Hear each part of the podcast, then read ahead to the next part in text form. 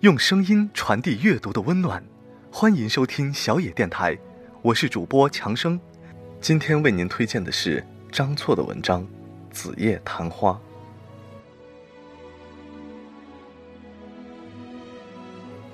恩师过世，妻子邀我去拿些物品，留作永久的纪念。于是我去他家搬回一株昙花。也许是对老师的感情难以割舍吧，总觉得世间万物，包括花魂鸟魄，冥冥中可以沉默交流。人离开了，见不到了，但他在我心中，于是便存在。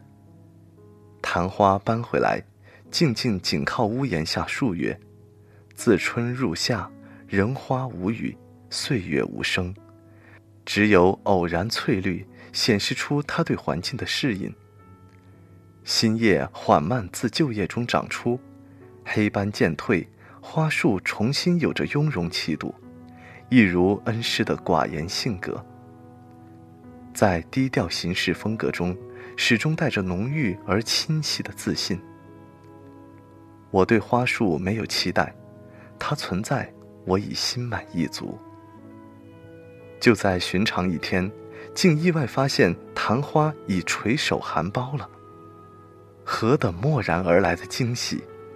不是花开花落，而是花的讯息，向久别的人传来心花怒放的约会，直叫人朝夕急待。闻昙花只开一夕，是最初的一页，也是最后一页，充满生命奋发与无常的哲理。便决心迎接他来临的启迪，那几乎是即时降临。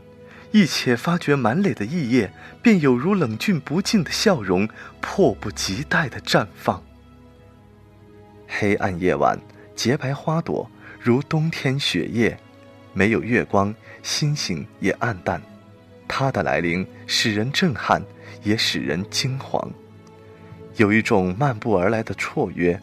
以缓慢节奏进入生命最灿烂点，也是最颓废点。没有一丝保留，像爱与死，犹如一张昂首的脸，花容就是一世青春。然而此花与众不同，它的才情志业极端隐秘。因而选择了寂静无人之夜，不屑在白日与红尘争艳。她极端美丽，尤其在孤独时，要在众芳国里一世独居，又是何等勇毅果决。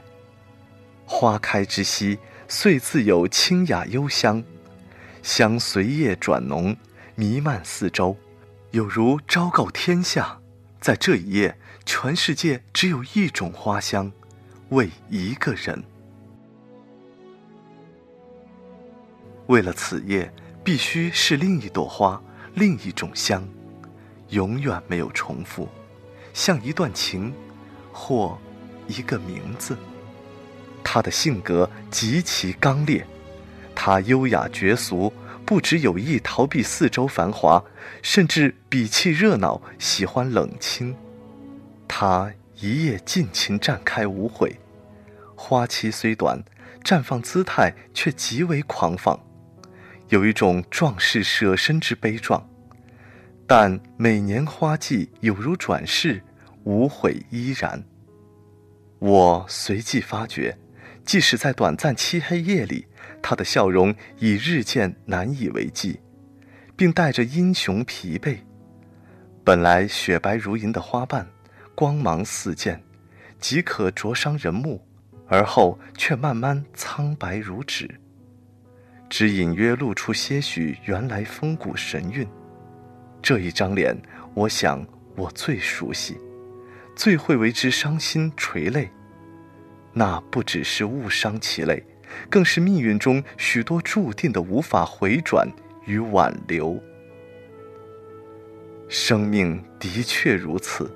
许多灿烂时光，有如昙花一现，花开刹那，如幻如梦。花不知自己在盛开，梦中人更不觉自己在幻梦。唯有梦醒花凋，方惜前尘过往。我知道今夜花会尽情怒放，正如黎明一定会来临。辞世恩师如此幻过，今日我也如此梦过。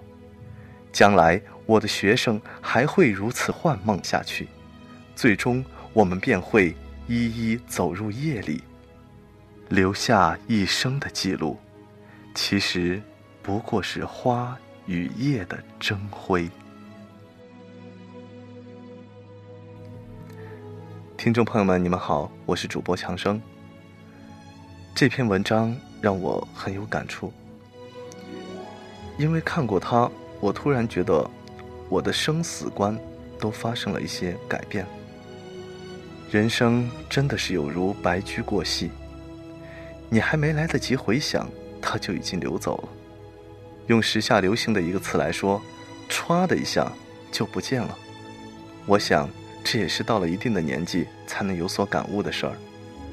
就像那首歌，《时间都去哪儿了》。真的，珍惜时间吧，朋友们。珍惜时间，就是对得起自己的生命。文章的作者借昙花来隐喻人的生命，我想。我们每一个人都曾经拥有过，或者正在拥有着像昙花一样绽放的青春年华。花开半夏，如诗如画，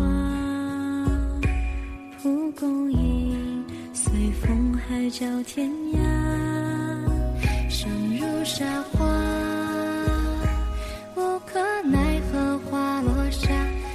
剩下。一梦繁